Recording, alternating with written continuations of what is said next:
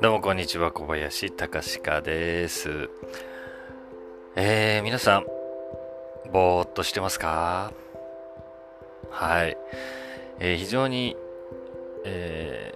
ー、忙しい毎日を送られてるかもしれませんけども、たまにはぼーっとすることはすごく大事だよという、まあ、そういうお話をしたいなと思ってます。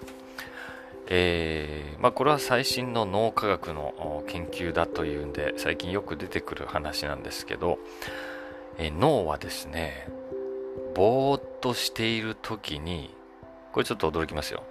ぼーっとしている時にこそものすごく仕事をしてるんだそうです。えー、っとですねぼーっとしている時にどうやら前頭葉の一部とあと後ろの方の脳の後ろの方のなんか一部のところがねなんか非常に活発に動いていてなんと脳の活動エネルギーの70%はそのぼーっとしてる時に使われているんだって。それすごい多いね。あのだから僕らは一生懸命勉強したり一生懸命仕事をしたりしてる時にああ脳を使った。すげえ脳疲れたって思ってるじゃないですか。なのに実はぼーっとしてる時の方がよりエネルギーを脳は使ってたんだということが分かってきたそうなんですね。で、この、えー、ぼーっとしてる時に働いてる部分のことを今デフォルトモードネットワークと言うんだそうです。えー、デフォルトモード、だから何もしてない状態のモードの時の、えー、脳の活動をする部分ですね。で、このぼーっとする効果っていうのはどこにあるのかというと、まあ、例えば、皆さん仕事したり勉強したりしますね。その時にいろんなことを一生懸命インプットして覚えたり、なんかいろいろするわけだけど、だけど、こういうことありますよね。よくあの、お風呂に入ってぼーっとしてたら、なんか急にいいアイデアが思い浮かぶとか、あお手洗いにいる時に、あのいい発想ができるみたいな、そういうことありますよね。つまり、ぼーっとしてリラックスしている時に、ポンと何かあいいアイデアが出るってことって結構あるんですけど。これはですねだからデフォルトモードネットワークが、えー、覚えようとしたことだとかね、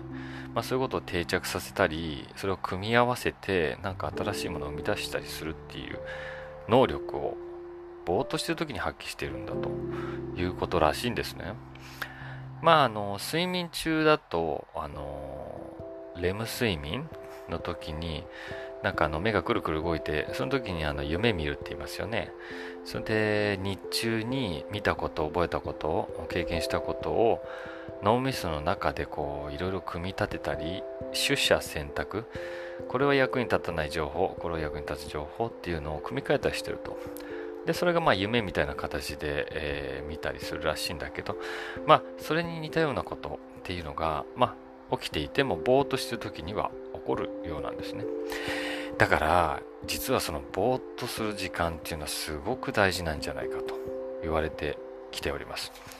でそのぼーっとする時間をあまりにも持たずに、えー、必死で脳を使おうとしてなんか勉強しようとしていろいろやってると逆にですね脳の大事な部分が使われないので脳自体は退化しちゃうんだというふうに見られてます。だからちょっとわかるのはさほらうん働きすぎでうつ病になっちゃう人とかいるじゃないですか。ああいうのっていうのはそのぼーっとする時間みたいなのも多分あまりに持てずにいるっていうのが大きいような気がするんですよね。なんか急に不調になるでしょ。うその時って脳みそがうまく働かなくなるわけですよね。